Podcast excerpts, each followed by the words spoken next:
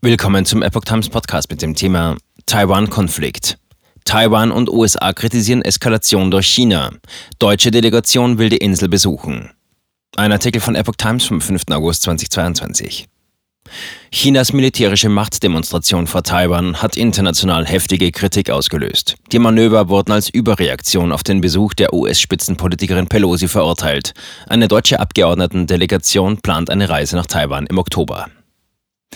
Die USA und Taiwan haben China eine unverantwortliche Eskalation der Spannungen um die Demokratische Inselrepublik vorgeworfen und zur Zurückhaltung aufgerufen. Peking seinerseits protestierte scharf gegen die Kritik auch durch die G7-Gruppe der großen Industrienationen zusammen mit der Europäischen Union. Für Deutschland, das gegenwärtig den G7-Vorsitz innehat, steht weiterer Ärger ins Haus.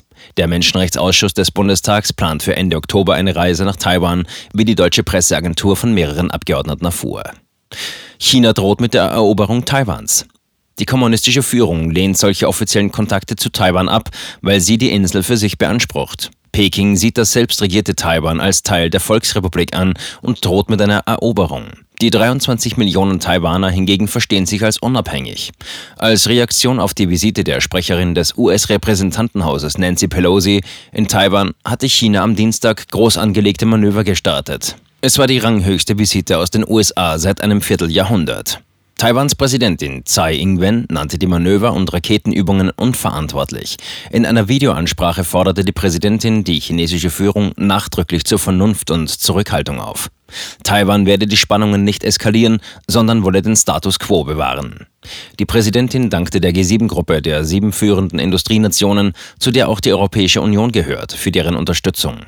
Die G7 hatte ihre Sorge geäußert und betont, es gebe keinen Grund dafür, einen Besuch als Vorwand für aggressive militärische Aktivitäten zu benutzen.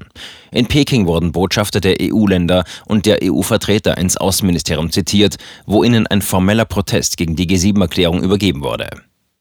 Deutsche Delegation plant Reise im Oktober. Weitere Verstimmungen werden durch den länger geplanten Besuch des Menschenrechtsausschusses des Bundestages in Taiwan erwartet. Die Reise soll zwischen dem 22. und 30. Oktober stattfinden und neben Taiwan auch nach Japan und in die chinesische Sonderverwaltungsregion Hongkong gehen, wie dpa von Abgeordneten erfuhr.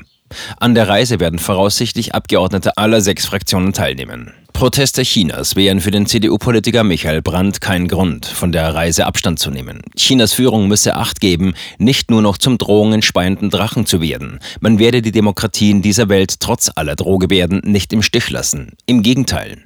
Wenn wir uns selbst ernst nehmen, dann müssen wir China endlich ernst nehmen und die Bedrohung zurückweisen.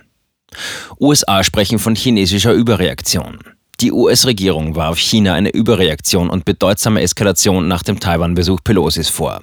China habe schätzungsweise elf ballistische Raketen in Richtung Taiwan abgeschossen, sagte der Kommunikationsdirektor des Nationalen Sicherheitsrats John Kirby in Washington. Es sei unverantwortlich von Peking, die Visite zum Vorwand genommen zu haben, seine provokativen militärischen Aktivitäten zu verstärken. Die bis Sonntag laufenden Manöver in sechs Meeresgebieten rund um die Insel zielen auf eine See- und Luftblockade und dienen der Vorbereitung auf eine mögliche Invasion. Es ist die bislang größte Machtdemonstration Chinas seit Jahrzehnten. Taiwans Militär wollte japanische Berichte nicht bestätigen, wonach Raketen auch über die Insel geflogen seien.